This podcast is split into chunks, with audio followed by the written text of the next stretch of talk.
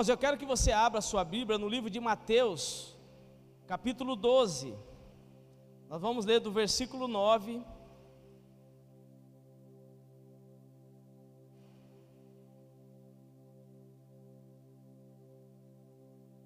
até o versículo 13.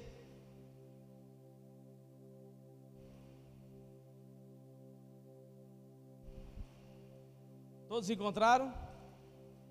Tem como no telão? Está aí já?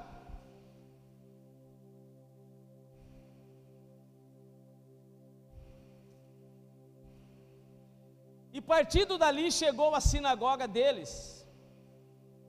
E estava ali um homem que tinha uma das mãos mirradas. E eles, para o acusarem, o interrogaram, dizendo: É lícito curar no sábado? E ele lhe disse: Qual dentre vós será o homem que, tendo uma ovelha, se no sábado ela cair numa cova, não lançará a mão dela e a levantará? Pois quanto mais vale um homem do que uma ovelha? e por consequência é lícito fazer o bem nos sábados? E então disse aquele homem: estende a tua mão, e ele a estendeu e ficou são como a outrora. Pai, no nome de Jesus, nós te damos graça por esse dia maravilhoso. Quero pedir que a presença e a manifestação do teu poder, ó Pai, venha hoje sobre este lugar, mudando mente, mudando destino, e que a cada um deles, ó Pai, em nome de Jesus, a partir de agora, possa começar a viver um novo tempo de Deus para a glória do nome de Jesus. E o povo de Deus diz: Nós podemos perceber que na narrativa desse texto, Jesus ele entra no templo. Nós acabamos de ver aqui o pastor dizendo que muitas vezes as pessoas estão tendo essa dificuldade de retornar ao templo, e é uma realidade. Nós enfrentamos isso aí também lá em Cuiabá, e acredito eu que em todo o país os pastores hoje vivenciam essa situação. Já vimos, amado, de uma situação onde a igreja não era valorizada, a igreja não era colocada de uma maneira aonde as pessoas colocavam ali, querido, ela como primazia. E no decorrer do tempo, até vindo a pandemia, gerou mais um distanciamento. Mas nós percebemos que Jesus ele tinha prazer de sempre estar no templo. E eu quero dizer para você, meu irmão, a palavra de Deus também diz que onde estiver dois ou três em meu lugar, ali eu estou. E Jesus está hoje aqui nesse lugar.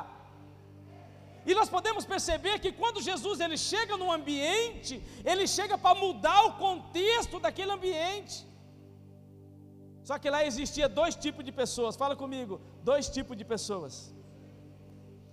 O primeiro tipo, querido, era aquele que a Bíblia relata aqui que Jesus, chegando naquele lugar, as pessoas levaram alguém, alguém que tinha uma necessidade. Quem aqui tem uma necessidade de alguma coisa? Acredito eu que nós, quando temos uma necessidade e sabemos o lugar correto ou o lugar certo para aquela necessidade ser suprida, logo nós temos o interesse de ir. Mas a Bíblia relata que tinha um outro grupo que levou ali para ver, querido, aonde Jesus ia errar, falhar, para poder julgar, para poder criticar. E é uma realidade nos dias de hoje também. As pessoas até vêm aqui no culto, pastor. As pessoas até vêm aqui no culto, meus irmãos, minhas irmãs. Uns porque tem uma necessidade, mas uns para poder ver defeito, para poder fazer apontamento para poder tecer crítica, para poder pegar pessoas em situações, para poder julgar, para poder criticar. E isso vai até os dias de hoje. Mas a grande pergunta é: em qual dessas duas classes eu me encaixo hoje? Aonde eu estou? Eu estou para orar, para buscar, ou eu vim aqui para reclamar e murmurar? Se você veio aqui, meu irmão, para buscar a presença de Deus, então começa a declarar, glória a Deus, aleluia. Começa a dizer, meu irmão, o Deus, o real motivo da sua vida hoje aqui nesse lugar. Eu vou dar uma olhada lá para me ver como é que está o ambiente. Aqui, meu irmão, o ambiente está favorável para milagre, para a glória do nome de Jesus. Mas para isso acontecer, querido, você tem que estar no mesmo propósito. A Bíblia diz, querido, que esse homem ele tinha uma necessidade física. A Bíblia relata que a mão dele era mirrada. Você já pensou um pai de família que hoje, como provedor, tendo uma deficiência dentro do seu corpo? Mas ele colocado naquela situação, uma situação de embaraço, uma situação onde as pessoas não viam ali o bem e o benefício que Deus poderia fazer, mas um motivo para poder condenar aquela situação. Hoje eu estava ali na praça de Figueirópolis, e lá tinha um banco, e em cima do banco tinha umas primavera. Eu não sei porquê, minha esposa ela gosta de árvore, de planta, Irmão, isso aí impregna na vida da gente, pastor. Agora, todo lugar que eu vou, só vejo planta, só vejo árvore, só vejo flor, e fico tirando ali as fotos. E aí eu vi uma primavera bonita nascendo assim atrás do banco do perdão. Do perdão. E aí eu não pude perder a oportunidade, já fiz um videozinho ali, já tirei uma foto. Sabe por quê, meu irmão? Aquele que veio para nos julgar, ele nos perdoou. E as pessoas estavam ali colocando Jesus naquela situação, não para que Jesus pudesse perdoar, pudesse curar, mas buscando motivo para poder condenar. E muitas vezes nós estamos hoje envolvidos numa igreja que, aliás, fazer o papel de cura, de perdão, de redenção. Muitas vezes nós ficamos como a igreja, querido, que procura um motivo para poder julgar e criticar as pessoas, até mesmo que Deus envie aqui para este lugar. E nós temos que estar sensíveis a isso aí. É lógico que uma pessoa, quando ele adentra uma igreja e quando ele começa um novo nascimento, ele tem defeito, assim como esse homem. Tem situações que precisa ser mudada, tem situações que precisa ser revertida. E nós estamos aqui como igreja não para condenar, mas poder abraçar. E esse abraço, meu irmão, ele hoje tão escasso, tão escasso, pelo real motivo da pandemia que nos afastou. Hoje você não consegue mais falar, irmãos, pega na mão do seu irmão aí. Quem está com saudade de ouvir isso aí? Que era dito nos cultos. Pega na mão do seu irmão, vamos levantar. Hoje em dia ninguém quer pegar na mão de ninguém mais.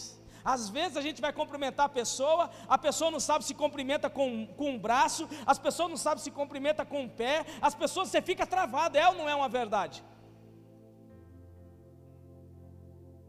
Você vê que tudo isso aí foi uma situação criada, gerada, para gerar mais distanciamento.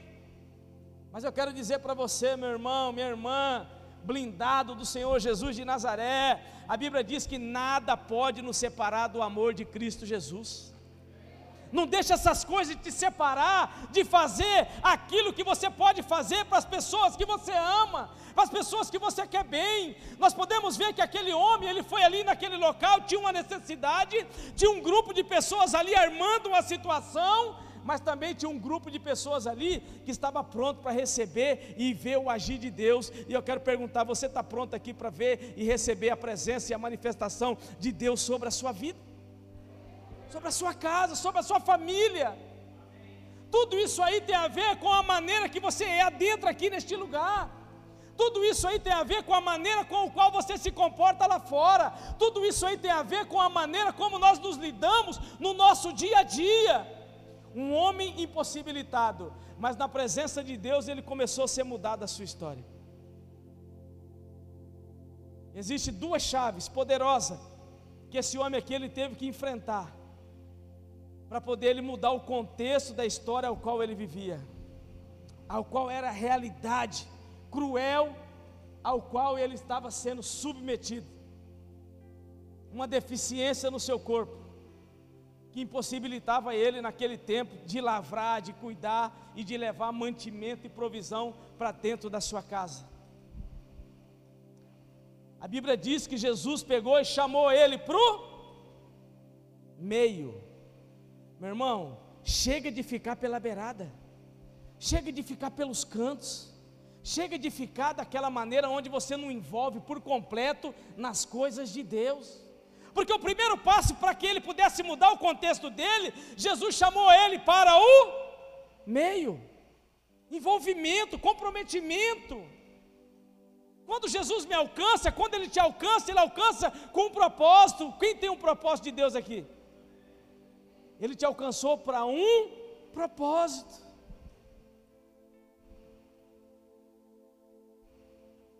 As pessoas chegam na igreja a primeira fala delas, sabe qual é? Quando elas vêm assim, de outro lugar, ou até mesmo pessoas que já estão tá muito tempo na igreja, ela fala assim, pastor, eu quero pedir para o senhor assim, ó, eu não quero me envolver muito. Eu vim aqui, estou chegando aqui, eu quero ficar sentado por aqui um tempo. Querido, Deus nos, nos chamou para que a gente possa esquentar banco de igreja.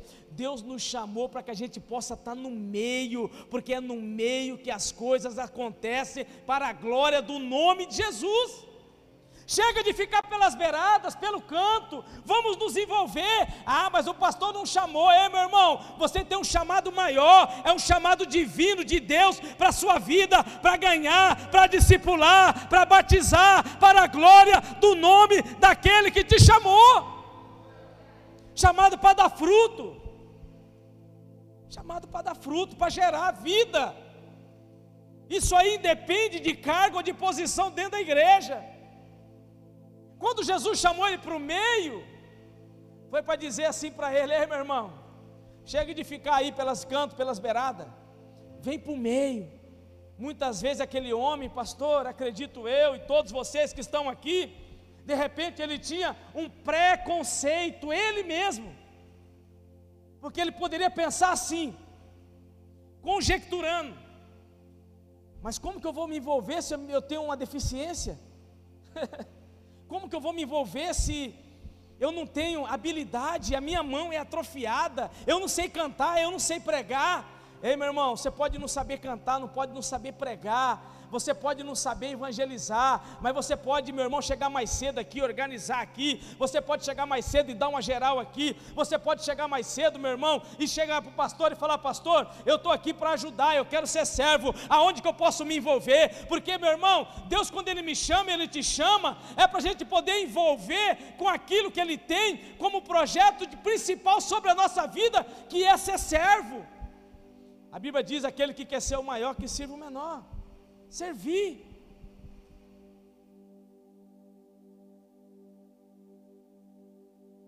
Um fator imprescindível na vida daquele homem, para que ele pudesse ter a vida dele mudada, primeiro é estar no ambiente de transformação.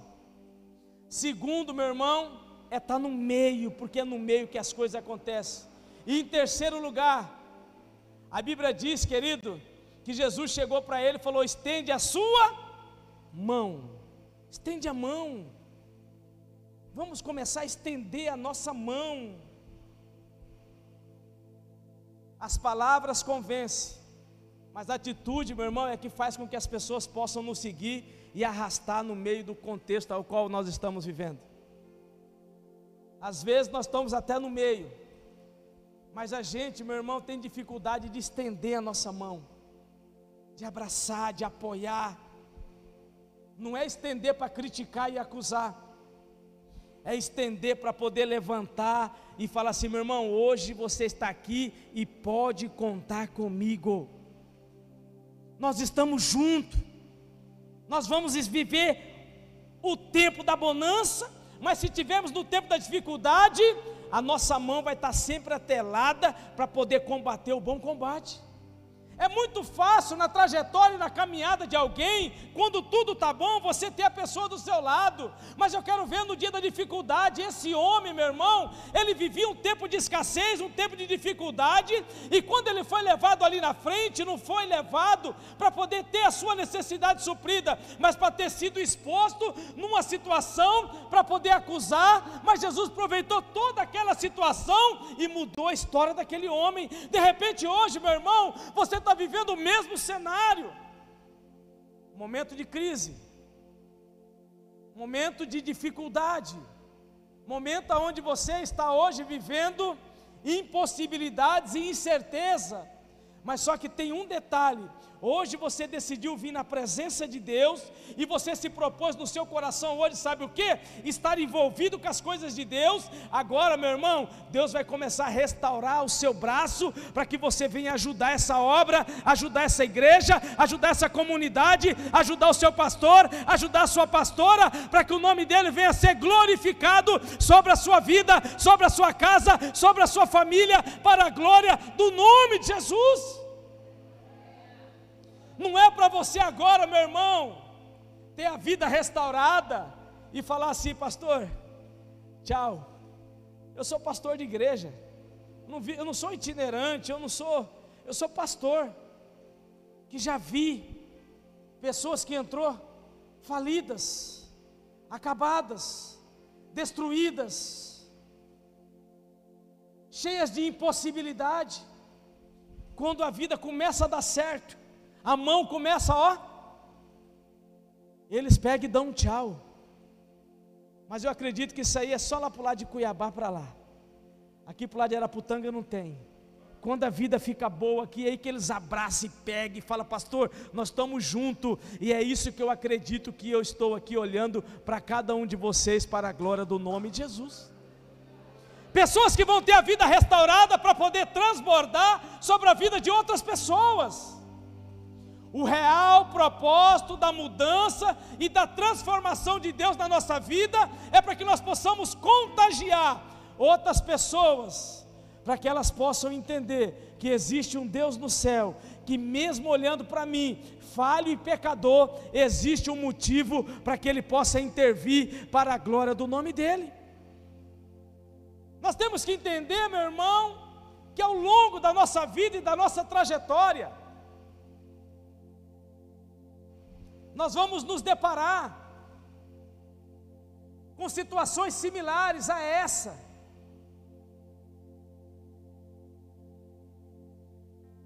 E qual é, pastor, a nossa atitude mediante a tudo isso e a todo esse cenário? É só uma, é só uma. Só uma.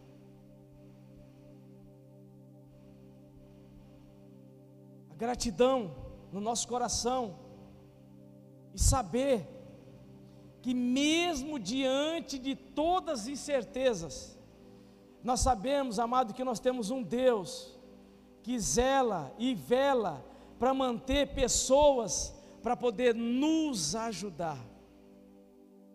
Aquele homem impossibilitado chegou naquela igreja, trazido por pessoas que de repente não tinha uma boa intenção, mas ele teve a vida dele transformada,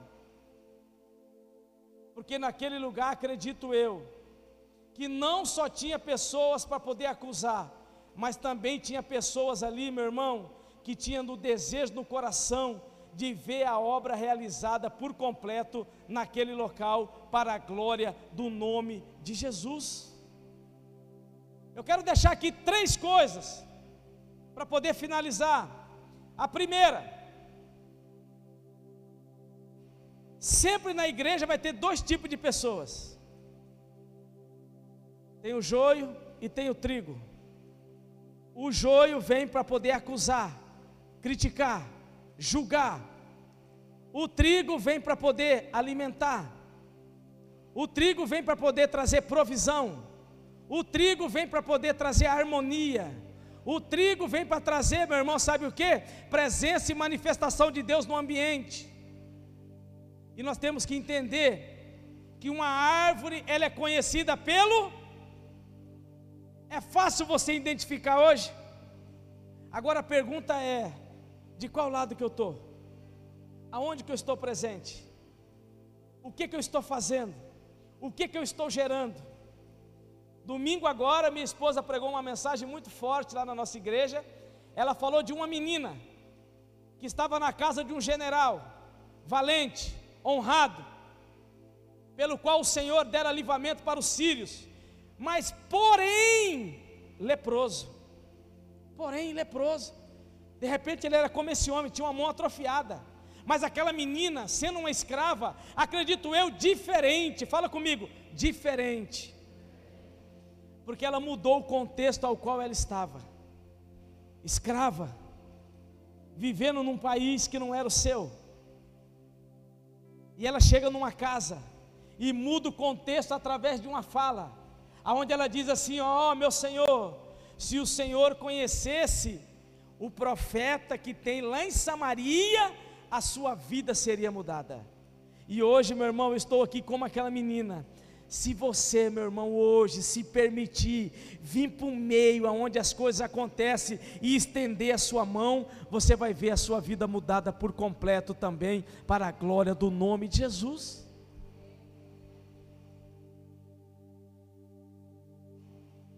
A terceira coisa que eu quero que você saia daqui hoje sabendo: não existe vida com Deus e no Evangelho sem envolvimento e comprometimento. Não tem como ser amigo do rei. Nós fomos chamados para ser filhos do rei. Não tem como ficar, meu irmão, de coadjuvante pela beirada, tem que vir no meio e tem que estender a mão e grudar no arado e falar: Pastor Pedro, pode contar comigo, Pastora Sara, pode contar comigo, porque essa obra aqui, ela é do Senhor, mas a responsabilidade é nossa para a glória do nome de Jesus. Isso é uma realidade que muitas vezes precisa ser falada precisa ser sentida. No começo da nossa trajetória, lá no Jardim Industriário, 11 anos atrás, a igreja, quando estava lotada, tinha 10 pessoas. Nos dias de culto, como esse aqui de semana, era quatro, cinco. E muitas vezes esses quatro, cinco já era contando eu, minha mulher e meus dois filhos. Vinha duas, três pessoas. E eu morava uma distância de 28 quilômetros. Morava em Varza Grande, no Cristo Rei, ia lá no Distrito Industrial de Cuiabá. Quem conhece Cuiabá? Quem sabe onde é o Distrito Industrial? É a saída para Rondonópolis. E eu trabalhava num serviço até 5 horas, saía do serviço, pegava minha esposa, colocava ela no carro, pegava os meus filhos, e era uma combosa que eu tinha, ia lá no CPA. Quem conhece o CPA? Cristo Rei, CPA tem mais uns 20 quilômetros. E depois do CPA, Jardim Industriário. Chegava na igreja, tinha quatro, cinco pessoas. Mas lá tinha uma pessoa. Fala comigo, uma pessoa. Uma pessoa, meu irmão, ela tem poder de desencadear coisas maravilhosas na nossa vida. Ele chamava Johnny. Johnny.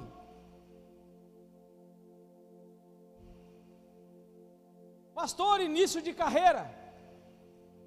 Até hoje eu estou tentando aprender a, a arte da pregação. Agora você imagina, naquele tempo, começando ali a caminhada, a trajetória.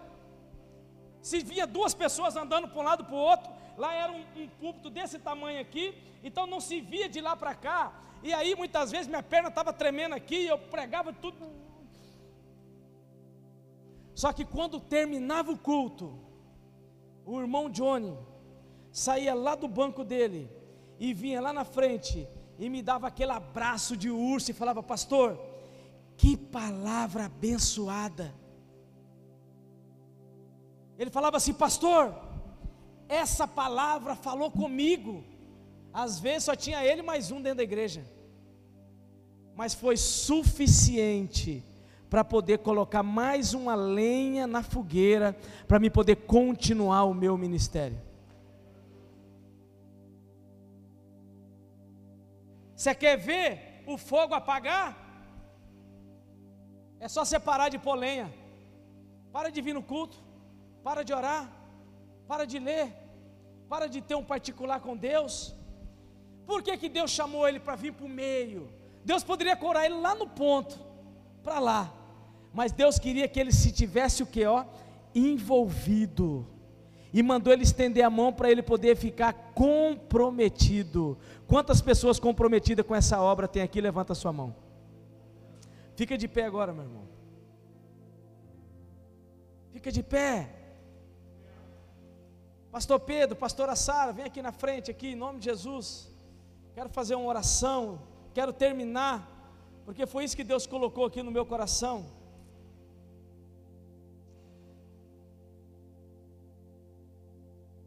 Presta atenção. Jesus estava no templo. As pessoas levaram aquele homem até Jesus.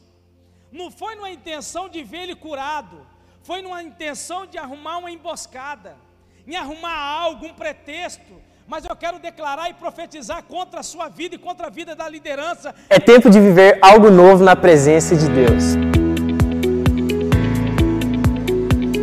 A